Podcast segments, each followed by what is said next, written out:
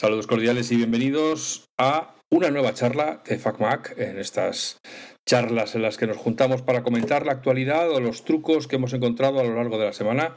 Está como siempre conmigo Juan, eh, mi compañero de estas charlas. Y nada, como luego me regaña porque hago las introducciones largas, me voy a tirar hablando hoy 15 minutos para que él se desespere y, luego le diré, bueno, pues hasta aquí el podcast, mm, mm, sed felices y sed buenas personas, hasta luego. Juan, buenos días, buenas tardes, buenas noches. No te pongas celoso, que sí, que vas a tener tu parte. Venga. Tú, lo tuyo es introducir, introducir, introducir y ya ahí de macho, es que es que sueño. sueño con introducir. Pero. Bien larga, ¿eh? Bien larga la introducción. me levanto siempre con ganas de introducir más. bueno, ¿qué tal estás?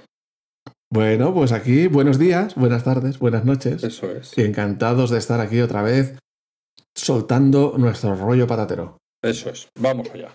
Venga, empezamos. Y a ver si. Bueno, hoy yo creo que es un capítulo menos práctico y más de teorizar y de. Sí, hoy vamos menos de truquito práctico, ¿vale? De cosas de las que sobre la marcha nos estamos formando una opinión.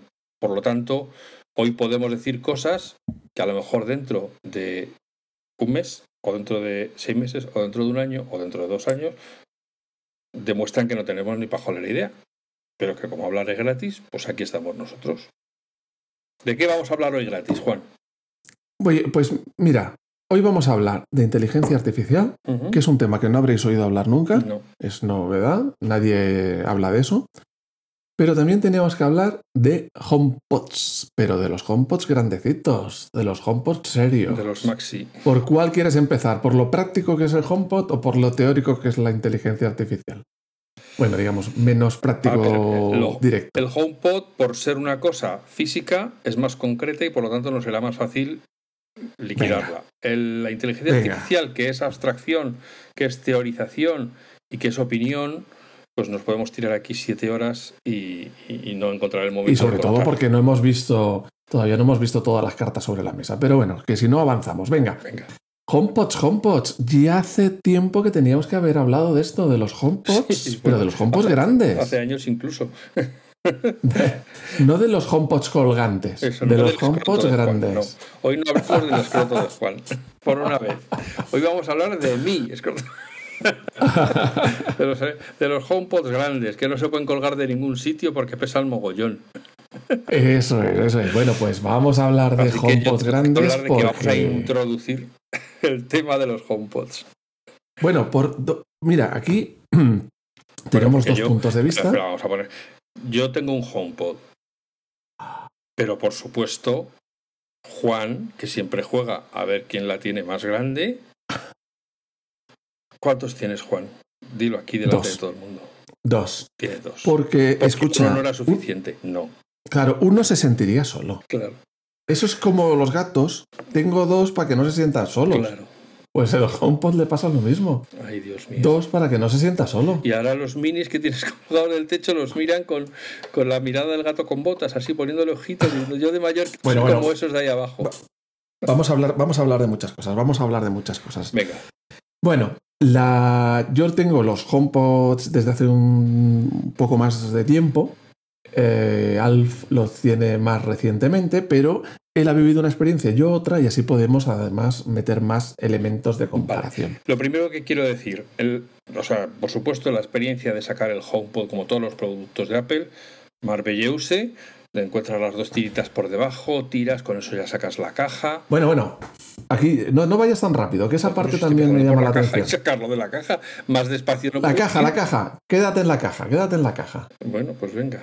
Bueno, primero, ya hace tiempo, ya hemos visto desde hace tiempo que Apple se ha deshecho totalmente de, los, plásticos ya no está ni el plástico ese que envuelve la caja eh, de los productos típicamente para como que lo desprecinto y lo abierto. En los ya ni eso. creo que sí sigue viniendo. Bueno, yo en los últimos productos que he tocado, no. Y en el HomePod, no.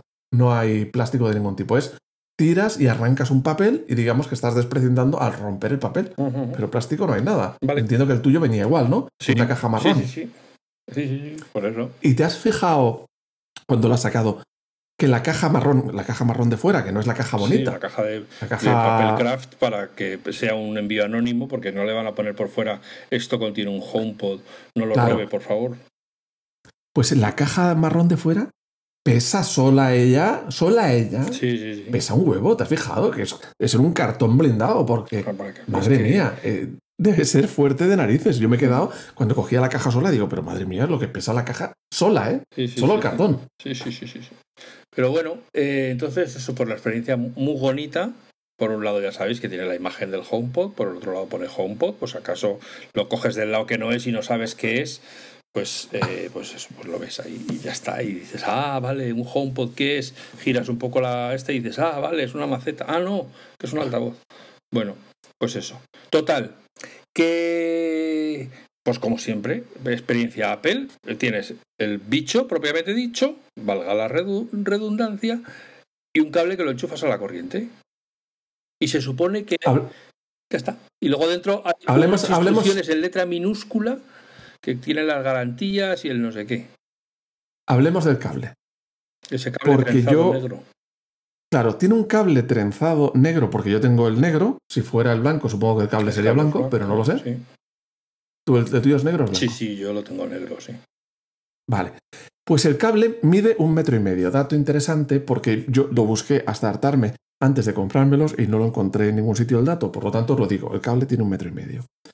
¿Qué problema hay? Que si no te llega con un metro y medio, como era mi caso, no pasa nada porque puedes desenchufar ese cable y puedes enchufar otro cable que tenga el tipo de conector de 220 voltios, 230 típico de todos los aparatos eléctricos estos, la radio, de una afeitadora. De... Entonces es fácil comprar otro cable. No lo encuentras trenzado y bonito como el de Apple, porque yo no lo he encontrado, pero puedes comprar de plasticucho guarro en Amazon, en MediaMar, tal. Puedes comprar otro cable de 3 metros, por ejemplo, si te hiciera falta o lo que sea.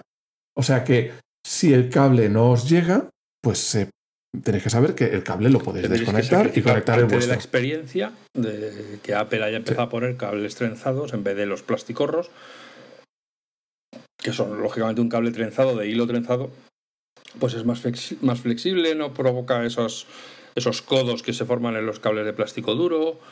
Es un tacto agradable, es bonito, estéticamente. Más, much better. Es como si fueran los antiguos o los cables de la de las planchas que llevan toda la vida siendo trenzados. Y los de las planchas siguen siendo así. Por eso. Para estar protegidos del calor de la plancha, por si la tocas con la propia plancha no derritas el plástico. Bueno, total, que entonces tú lo enciendes, hace un ruidito y se pone como a flashearte una luz blanca que se enciende y se apaga. como si fuera un ovni que viene. Los efectos especiales, ¿eh? los sonoros que hemos puesto. Esto es una aplicación que ha comprado Alf, carísima. Carísima. Sí, sí, sí, sí. Carísima. Entonces, eh, puro estilo. Carísima, carísima. carísima. Eh, no, hay más, no hay más instrucciones. O sea que si no te has documentado previamente de qué cojones, con perdón, haces una vez que eso empieza a hacer. Porque yo pensaba, bueno, acaba la luz, la luz blanca y en algún momento pondrá hello, welcome, hello bonjour, como pasa con el Mac, me, dará alguna pista de qué es lo que está ocurriendo. Y yo allí contando para, venga, 10 segundos y, y, ya lo quito porque está claro que no.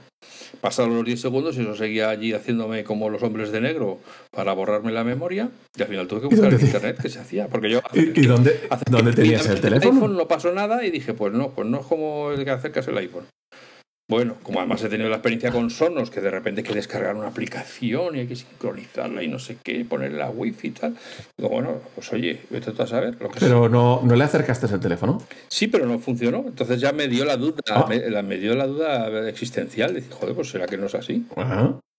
Pues yo no recuerdo ahí hacer nada en especial. ¿Qué, había que hacer?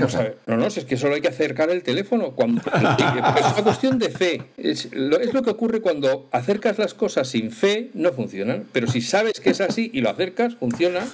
Mira, yo, yo cuando, eh, parecido a eso, le decía hace años, pero ya hace un montón de años, para configurar un Apple TV, le decía a unos amigos y tal, solo tienes cuando lo enchufas por primera vez y ya ha arrancado, le das un golpecito con tu teléfono. Así suavecito. Y entonces, claro, te lo toman a cachondeo, como si fuera una varita mágica, y te lo toman a cachondeo, pero luego, es verdad, le tocas así un poquito con el teléfono y se configura solo. Pues esto es lo mismo, cuestión de fe. Y claro, no te lo crees. No, por eso, que es una cosa. Y entonces, bueno, pues una vez que lo leí, pues ya como Santo Tomás. O sea, una vez que lo leí y vi que lo ponía, acerca el teléfono al HomePod. Dije, y ya está. Pues, pues tal. Y efectivamente, afortunadamente fui haciendo capturas para el artículo que sacaré en FacMac. O sea, por una vez estamos hablando de los HomePods antes de que saque el artículo en FacMac. Así que, bueno, pues que sepáis que efectivamente tienes que acercar allí el HomePod y automáticamente pone, he detectado un HomePod, configurar, pum, y ya se encarga de transferir los datos de la Wi-Fi, los, todo, todo, todo. Sí. Vamos, simplemente le enfocas con la cámara, porque te pide que con la cámara sale un circulito y que apuntes a la pantalla superior del, del HomePod con el, con el teléfono y ya se configura todo solo. Claro. Este, eh, como este HomePod sustituye al altavoz Sonos que tenía antes, pues ya tenía creada una, una habitación en HomeKit que se llama sala de estar. Entonces, pues lo que he hecho ha sido, cuando lo configuras, le dices que lo añada a esa sala y a esa habitación y ya está. Entonces ya lo Claro, porque tú le tienes que decir dónde va el HomePod en la casa porque luego eso te vale cuando tienes varios dispositivos. Como pon música en el salón, pon música. Claro, pon música en la habitación, pon no sé qué, o lo que tú quieras, ¿no? Oye, que ahí tienes un dato muy interesante, que es que tú hasta ahora estabas utilizando una barra de sonidos sonos y en el mismo lugar has puesto el HomePod. Vale, vale, pues cuéntanos, cuéntanos, cuéntanos, a ver. Bueno, en el mismo lugar no, porque claro, la barra de sonido es muy diferente a la maceta esta del HomePod. Por cierto, antes de, ya que hemos hablado antes de cable trenzado, una cosa que me ha gustado mucho, que estuve a punto, es como el plástico de burbujas, pero del HomePod, esa espumita dura que tiene por debajo de la redecilla, que aprietas y se hunde un poquito. ¡Uy! Y se hunde un poquito. Y luego tocas en otro sitio y lo vuelves a hundir un poquito. Y luego vuelves a donde habías tocado y ya está otra vez bien y puedes volver a hundirlo. ¡Uy, qué gustito! Estarías ahí cogiendo, amasándolos con los deditos. es muy gordo. A ver qué piensas hacer con él. es muy gordo. No, no, por eso yo lo estuve sopesando y dije, no, esto tiene que, no, tiene que ir directamente al, al rinconcito. Entonces lo he puesto, yo tengo eh, mi televisión antigua LCD Philips, que de la cual ya he hablado varias veces, que no tiene ninguna de las chorradas modernas estas que tienen los pijos. No me preocupa ni que los negros sean negros, ni que tenga 200 mil millones de colores, ni que sea HDR, todo eso, o sea, pero vamos, como si me colgara un péndulo de... O sea, bien, me da igual. Mientras funcione mi tele, es la tele que voy a tener. Y eh, entonces, claro, la barra la tenía delante de la tele, pero claro, el HomePod he tenido que meter un poco el Apple TV por debajo de la tele para dejar ese rincón libre y poner ahí el HomePod como si fuera una, ya te digo, una bonita eh, jarrón, bueno, un jarrón. O sea, ya tenemos un elemento más en la partida, un Apple TV. Vale. Hasta ahora tenías eh, el Apple TV, que era donde con la que la gente civilizada mira las series y las películas y todas esas cosas. Eso es. Y enviabas el sonido a, la barra de sonido Sonos. Eso es. ¿Correcto? Sí, correcto. Y ahora lo que has hecho es, desde el propio Apple TV, has configurado que ya te aparecería el altavoz, supongo, automáticamente, que te lo envíe al HomePod. Eso es, claro, que salga el, el, home, el sonido por el HomePod. Bueno, ¿y qué tal has notado el sonido del HomePod? Bueno, vamos a ver, eh, eh, con la barra Sonos, tú sabes, bueno, a lo mejor no lo sabes porque eres un puto ignorante, pero el, en, no digas ignorante. sabes, para que las fotos gusten mucho, lo que se hace es subirles la saturación, porque claro, así los rojos son más rojos, muy los brillante, muy azules, no sé qué, entonces claro, la gente, ay, qué color, qué color. Bueno, el que sepa dice, sí, vale, pues esto está demasiado, tiene demasiadas especias. Pues con la barra Sonos pasaba un poco eso. Efectivamente la colocabas y o sea, la conectabas, empezaba a salir el sonido y automáticamente notabas los bajos. ¡Bum! ¡Joder, qué sensación de profundidad! ¡Ah, ¡Ah, qué ambiente! Tal, no sé qué.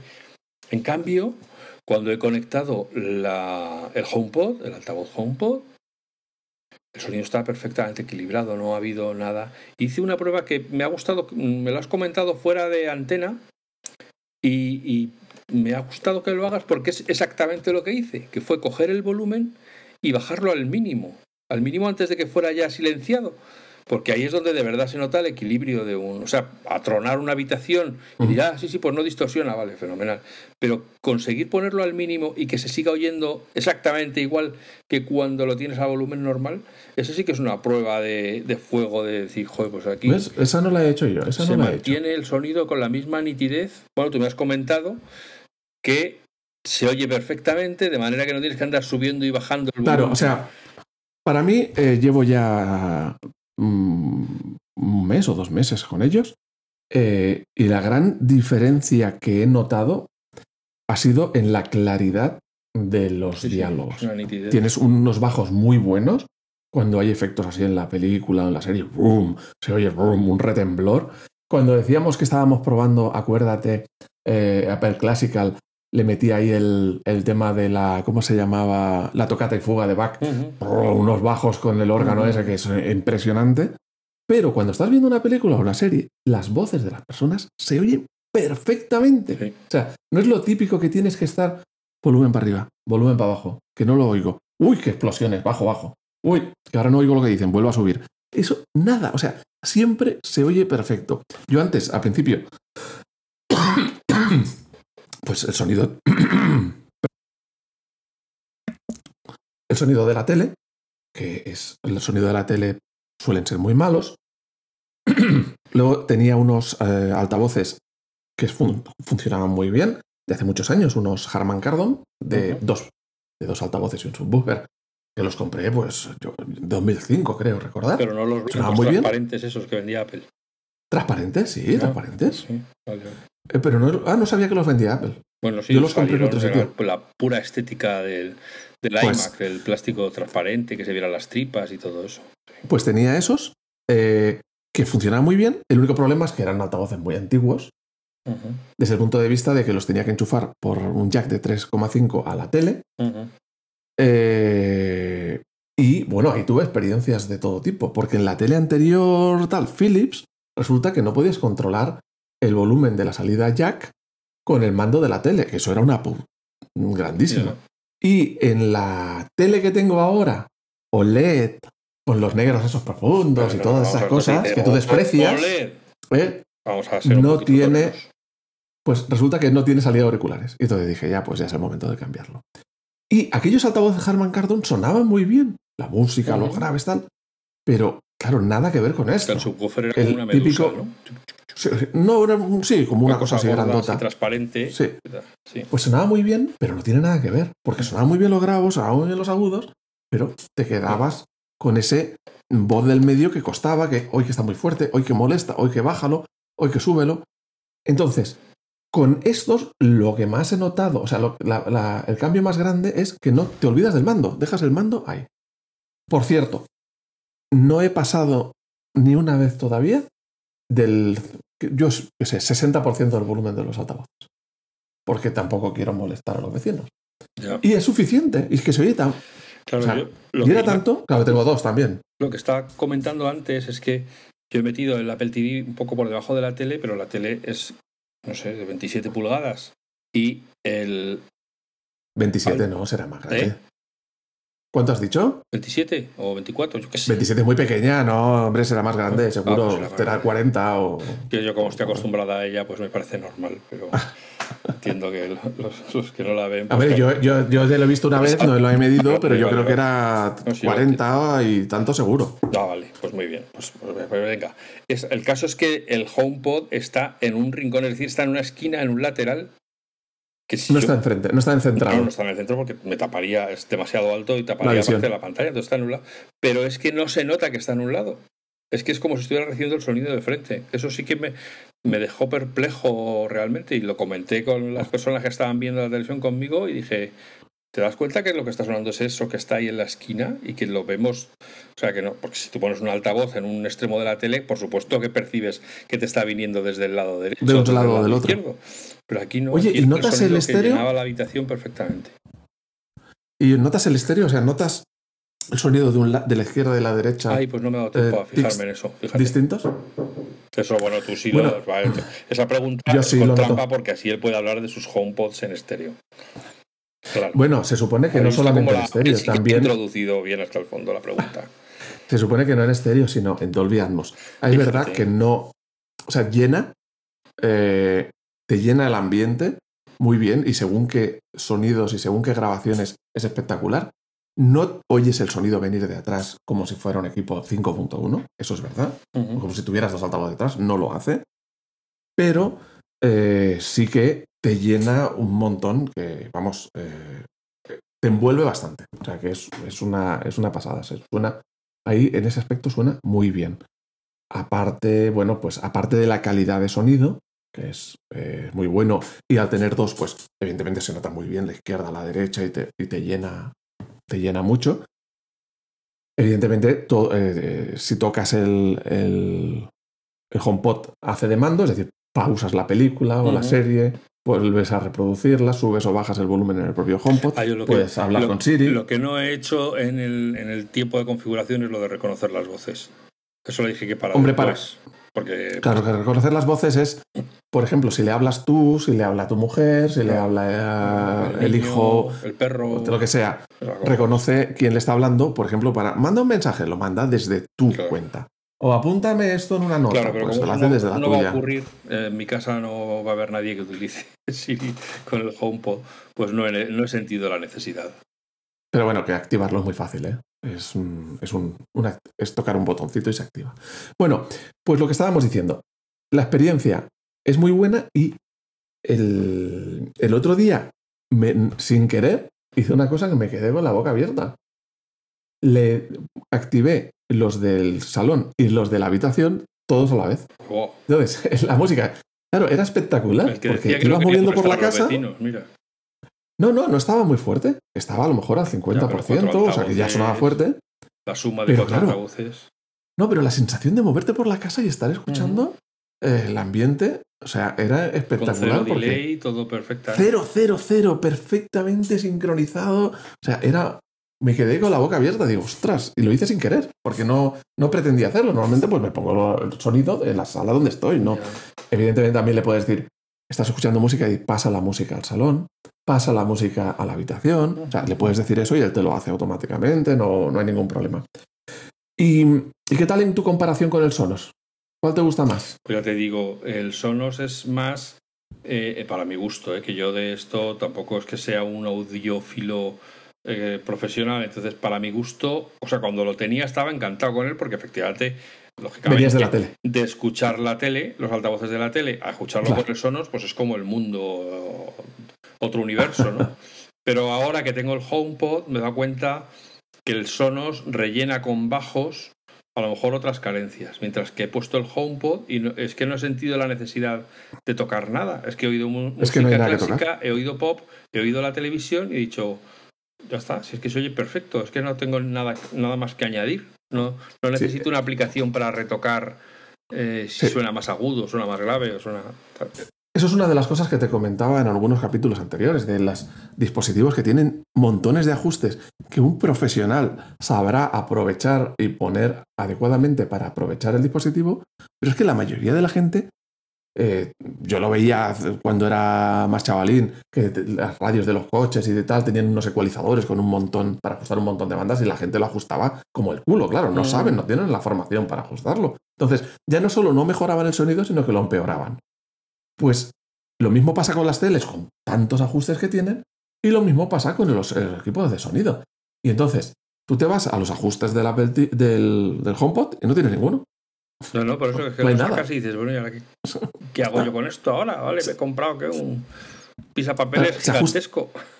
Claro, es que se ajusta solo. O sea, esa es la gracia. La labor de ese técnico con esos equipamientos para ajustarte el sonido perfectamente lo hace él mismo a través de los micrófonos que tiene. Es decir, emite el sonido, se escucha a sí mismo, como si fuera algún político que todos conocemos, se escucha a sí mismo y entonces se va ajustando y para se que suene. Se escucha y se gusta. y se va ajustando para que suene perfectamente. entonces, esa labor. Claro. Pero, esa labor de, un experto o de una persona que tendrías que contratar te lo está haciendo él. además hay que tener en cuenta que, lógicamente, el HomePod está preparado para que lo puedas poner en el centro de una habitación y que dé sonido por 360 grados. Entonces, si tú hicieras eso con cualquier otro altavoz, como yo lo tengo a medio, eh, en un rincón formado por el tabique y por una madera que hace una estantería que tiene al lado, lo que oiría sería un retumbamiento de todos los bajos y de todos los tal, que, te moriría, que sería imposible, ¿no? Y en cambio aquí desde el primer minuto ha estado perfectamente compensado como para no decir, ala, que está rebotando, sepáralo un poco de la pared que está ahí pegando todo el sonido. Pues nada, a disfrutar del HomePod. A lo mejor algún día le compras una parejita. Eso es, le compro la parejita. Y ya, vamos, equipo completo. Claro, vamos a ver, eh, probablemente seguiremos hablando en otras ocasiones del HomePod, pero para hoy tenemos también otros temas. Sí, sí, venga, no vamos a. Te ibas a sacar más tema, más un poquito más de punta sobre eso, pero lo dejamos para otro día. Sí, porque si no va a ser un monográfico HomePod. Venga, venga, venga, para que no sea un mono ni sea un gráfico, HomePod. Eh, digo, otra cosa. Mira, ahora acaba modo de publicidad. Te voy a contar una cosa mientras tú preparas el tema, que es que lo he hecho esta semana y es que, es que doy gracias a Jobs por, por haberme atrevido a probarlo. Claro, ya, ya he comentado en otros episodios que ahora voy a trabajar todos los días a un cliente.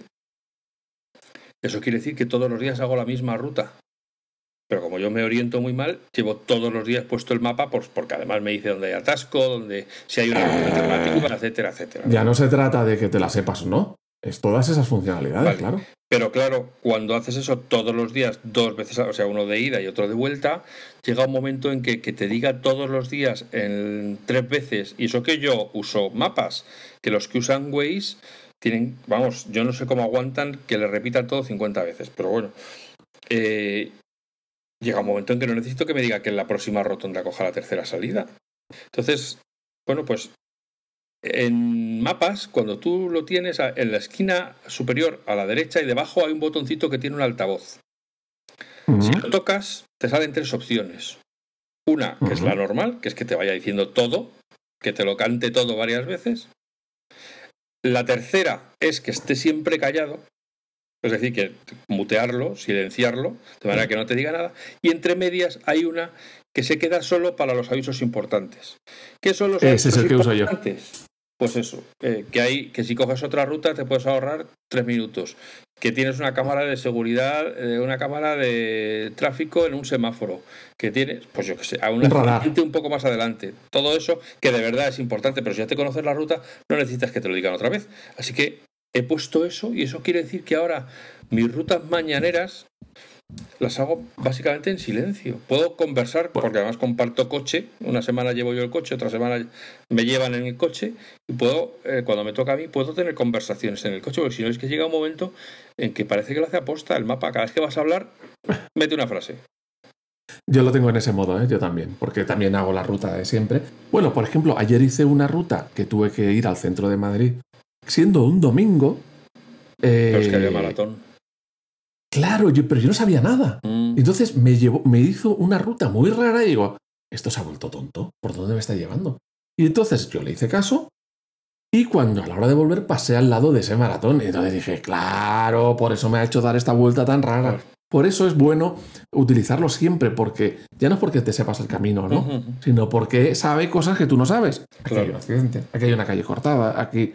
Entonces, eso es muy útil. Yo quería hablar un poquito, ya no, nos vamos a alargar mucho, del tema de moda de la inteligencia artificial. Se ha puesto de moda con el tema de ChatGPT, que la inteligencia artificial es ChatGPT. Y la gente se piensa, primero, que no hay más inteligencia artificial que ChatGPT, que al final es una aplicación de rellenar texto, de escribir texto, no es nada más. Y la otro tema que se como que queda ahí los rumores de que Apple le ha pillado esto a contrapié, ha quedado fuera y le han pasado, le han adelantado por la izquierda, por la derecha y no ha sabido reaccionar. Bueno, como que ha quedado fuera del lugar. Entonces era un poquito para hablar un poquito de esto de la, inteligencia artificial. Bueno, déjame que ponga la nota cultureta, porque todos decimos chat GPT como si fuera una sola palabra, pero hay que decir que GPT es la tecnología y que ChatGPT, digamos que sería una marca que utiliza la tecnología. GPT quiere decir Generative Pre-trained Transformer, es decir, transformador de pre, preentrenado de, de, textos generativos o de inteligencia generativa. O sea que. Es una, una, una aplicación. Está GPT-3, que es lo que está, y ahora viene el GPT-4. Y luego está el... Pero que es una, aplicación de la inteligencia artificial, no es la inteligencia artificial. No, por es una aplicación. que GPT es una tecnología, ChatGPT es una aplicación de esa tecnología usando sus propias tal por parte de OpenAI. Claro. Entonces, para hacer una, explicación muy sencilla para el que no sepa de qué va esto. Esto se basa en lo que le llaman las redes neuronales, que tiene, eh, para explicarlo muy sencillito, es como si tuviéramos en una caja un montón de neuronas, unas conectadas con otras, eh, donde por un lado nosotros metemos una entrada y por el otro lado nos da una salida. Y entonces, eh, dentro hace cosas y, nadie sabe lo que hace. pero digamos que como si fuera inventándose soluciones a los problemas. Es para simplificarlo mucho. Entonces tú le metes eh, a la entrada un, problema para que te resuelva y tú no le has programado cómo se resuelve ese problema. Vamos a suponer que le estás metiendo 2 más 2. Y tú no le has explicado nada de cómo se resuelve el 2 más 2. Y él tiene que sacar, aprender por sí mismo cuál es el resultado. ¿Y cómo lo hace? Porque tú no se lo has enseñado. En un programa informático, normalmente, un programador toma hace un flujo de, de los datos, de lo que tiene que hacer, la toma de decisiones, lo que tiene que hacer en cada caso, y de un problema se llega a una solución. Aquí no. Aquí es la red neuronal la que encuentra la solución. Pero ¿cómo lo hace? A base, como si fuera un niño pequeño, de tropezar.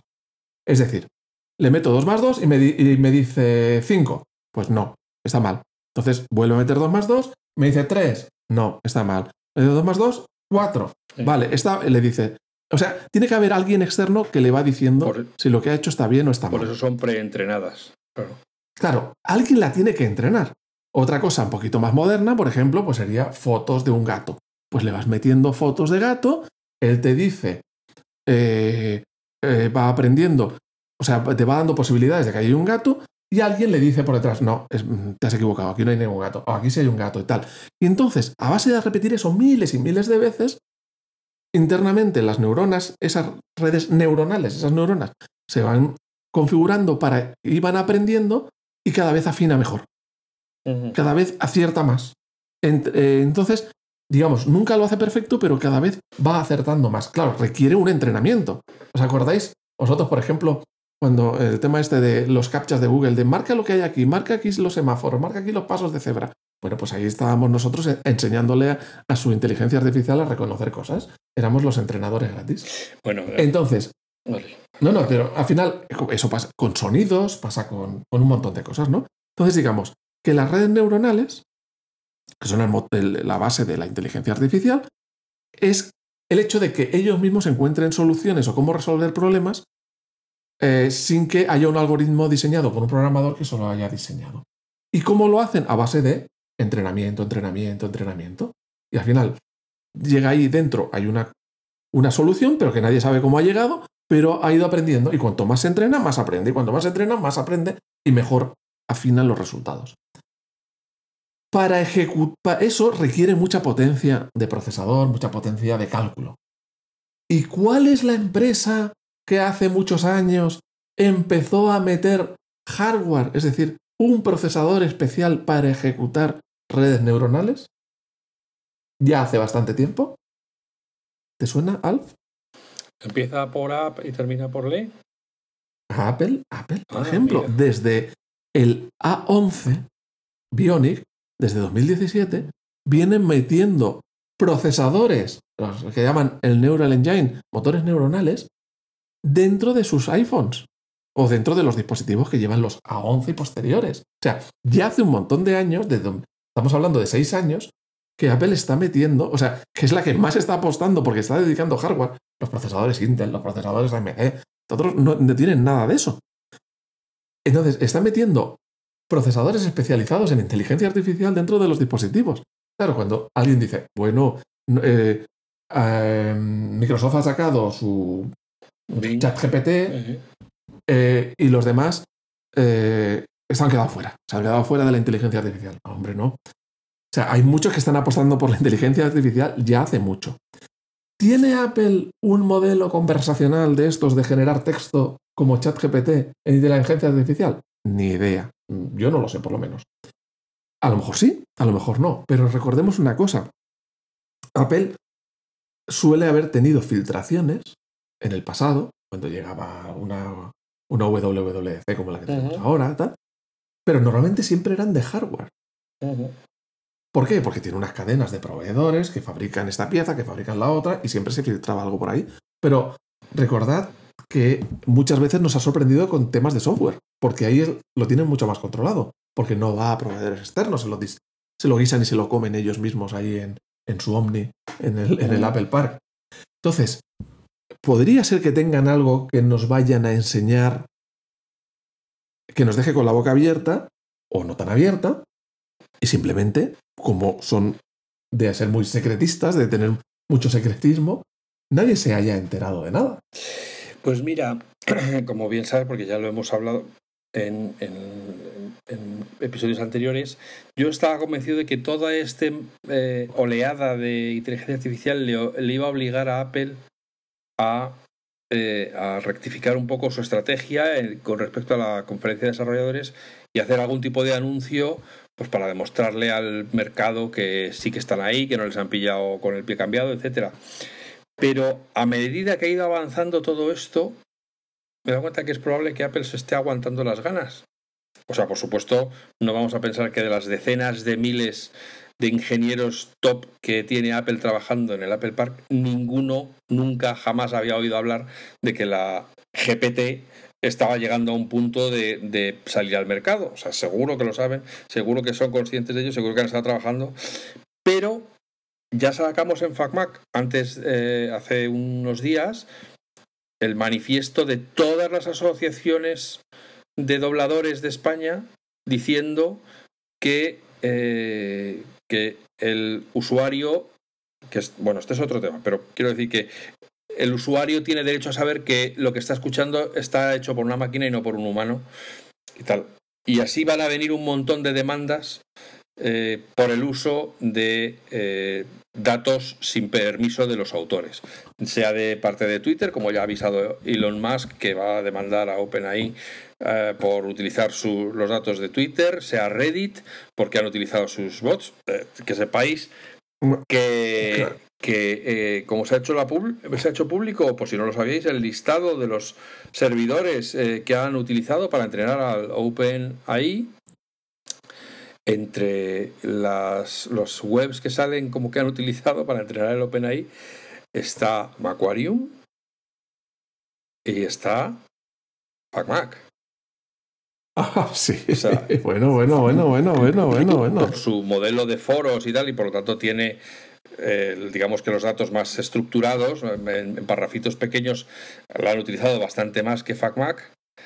Eh, pero bueno, ahí estamos. Y, bueno, hay otra web muy conocida que no han utilizado de temas de Apple. Qué fuerte, qué fuerte, qué fuerte. Bueno, es que al final eh, es lo que estábamos diciendo. Una inteligencia artificial requiere un entrenamiento. Y para un entrenamiento hay que meterle datos. ¿Y de dónde los sacas? De aquí y de allá. Para si tú quieres una... Se le llama ingesta. O sea, le meten datos por todo el canalillo. O sea, todo lo que le quieran, ejemplo, se lo, se lo tragan. Estaba hablando de los dobladores. Eh, de los dobladores de voces. Imaginemos que queremos entrenar una inteligencia artificial con la voz de Alf. Pues al final le metes a que, a que diga ciertas palabras eh, y algo, un dispositivo final, al final, no a una persona, porque si no sería un coñazo, le dice si la voz, la palabra que ha dicho se parece a las grabaciones que tiene de Alf, pero primero tienes que tener grabaciones de Alf para comparar. Entonces, te dice Alf, el, el perro de San Roque no tiene rabo. Y entonces la inteligencia artificial dice la misma frase. Uy, no te pareces mucho, venga, vuelve a repetir. Claro. Y eso miles de veces, hasta que cada vez se parece más, cada vez se parece más. Y ahí con todas las frases y todo lo que han podido coger de Alf, y llega un momento en que la inteligencia artificial genera frases, una voz que es idéntica a la de Alf, o prácticamente idéntica. Claro, ¿qué ocurre? Que esa inteligencia nunca va a poder sorprender al, al, oyente, en este caso, por ejemplo, a Juan. O sea, la inteligencia artificial va a decir lo que le digamos que diga, pero no va a poder decir ¡guau! Y de repente yo grito porque me apetece gritar. A la inteligencia artificial nunca le va a apetecer gritar, o no se va a reír cuando no toque, o no va a decir una palabra fuera de tono, como se me Bueno, lo, entrenarán para que saque cosas así. No, te quiero decir que la inteligencia artificial, a pesar de que la llamamos inteligencia, no es consciente de sí misma, es simplemente un loro que por su programación es un aprendizaje capaz de, deducir lo que tiene que poner a continuación, pero no es consciente de lo que está diciendo, ni entiende lo que está diciendo, ni sabe de qué está hablando. Por eso puede meter la pata y puede decir cosas que son directamente erróneas, ¿no? A ver, yo la. Mira, yo te, dije. Eh, gracias a nuestro amigo Borja de Retromática, yo descubrí que eh, que la aplicación está de... Ay, ¿cómo se llama? Ahora me he quedado... Skype. Todavía existía, pues yo pensaba que no existía. Entonces, cuando grabamos los podcasts, eh, los grabamos utilizando Skype. Y ahí descubrí, me salió Skype, me salió una especie de mensaje de un bot que utilizaba la inteligencia artificial esta de Microsoft, eh, Skype es de Microsoft. Y digo, ah, pues la voy a probar, voy a escribir y a ver qué me contesta y tal. Es claro, se hace pasar como si fuera por un humano, ¿no? Y recuerdo que le pregunté algunos datos técnicos y se equivocó la respuesta. Pero es que lo que te venía a decir era, lo que te hace es como buscar en las páginas que más se parecen o a lo que tú estás pidiendo y te hace un resumencillo en un párrafo o en dos párrafos o lo que sea. Y luego te dice, entre paréntesis, la web de donde lo ha sacado, ¿no? O de las webs de donde lo ha sacado. Que sea que al final lo único que hace es un resumidor de texto. Busca entre varios sitios las cosas que más se repiten sobre el tema que tú has hablado y mm, te lo pone. Pero claro, si hay 200 webs diciendo que el cielo es rojo y una diciendo que el cielo es azul, pues él te dirá, el cielo es rojo. Y ya está, y se quedará tan pancho. Mm, Porque como tú dices, al final es, busca en sitios, tiene la capacidad de, resumir o de tomar los puntos más importantes, pero claro, te da un resultado que puede ser verdad o puede ser mentira. Y puede estar manipulado intencionadamente o simplemente ser un error de que pues eso, hay veces que las páginas web repiten las cosas de otras, uno se equivocó y van repitiendo el error. Pues ese error se convierte en algo, en algo que es norma para la inteligencia artificial. Pero solamente estamos hablando todo el rato de una aplicación que es rellenar texto. O también has dicho doblar voces. Pero es que la inteligencia artificial se usa para muchas otras cosas. Por ejemplo, una de las cosas más divertidas así de los últimos tiempos. Cuando tú coges una foto de tu, en tu iPhone, hecha con tu iPhone o no, eh, o hecha con una cámara normal, y tú puedes pulsar sobre una persona y mantienes el dedo, automáticamente recorta a esa persona. Y te la puedes llevar a otro sitio, te la puedes llevar a WhatsApp, por ejemplo, para hacer un, sticker, o te la puedes llevar a, a mensaje, o te la puedes llevar a donde quieras recortada. Esa imagen se ha recortado mediante una inteligencia artificial, mediante procesos neuro de inteligencia artificial. Cuando escribes con el, en el iPad, con el lápiz eh, del iPad, escribes a mano, te lo convierte a texto porque ha aprendido a reconocer tus trazos. Y mira que yo escribo mal. Ha aprendido a reconocer tus trazos y a convertirlo en texto. O sea, eso sí que tiene que ser inteligente porque yo a veces no me entiendo. Y eso sí me entiende. O sea, es una pasada. O sea, la inteligencia artificial, los memojis, todo. La inteligencia artificial se usa en muchas cosas. Sí. En muchas. Pero no pensamos que solamente es un rellenador de texto. No es un rellenador de texto. Volviendo a lo que decía De, Apple, yo creo que es posible que se aguanten un poco hasta que esté claro todo este tema del dominio público, del entrenamiento de las inteligencias, porque no hay manera de entrenar la inteligencia artificial si no es metiéndole millones y millones y millones de documentos dentro para que sepa de todo, porque si no, no, o sea, lo que hace ahora Siri es una castaña, en eso estamos todos de acuerdo. Eso de, dime eh, en qué año se descubrió América y te responde, esto es lo que he encontrado en Internet. Bueno, eso no es lo que quieres cuando le preguntas a Siri, quieres que te diga la fecha y que quién la descubrió y, cuántos barcos fueron y esas cosas. ¿no?